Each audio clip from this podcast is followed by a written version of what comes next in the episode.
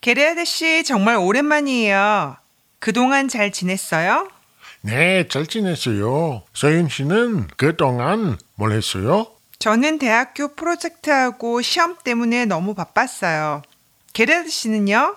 저도 일 때문에 바빴어요. 투어도 하고 홈페이지도 만들었어요. 아, 그래요? 이거 보세요. 제 홈페이지예요. 이 홈페이지를 직접 만들었어요? 네, 제가 직접 다 했어요. 와, 대단해요. 그런데 얼마나 걸렸어요? 5개월쯤 걸렸어요. 오래 걸렸어요. 그런데 정말 잘 만들었어요.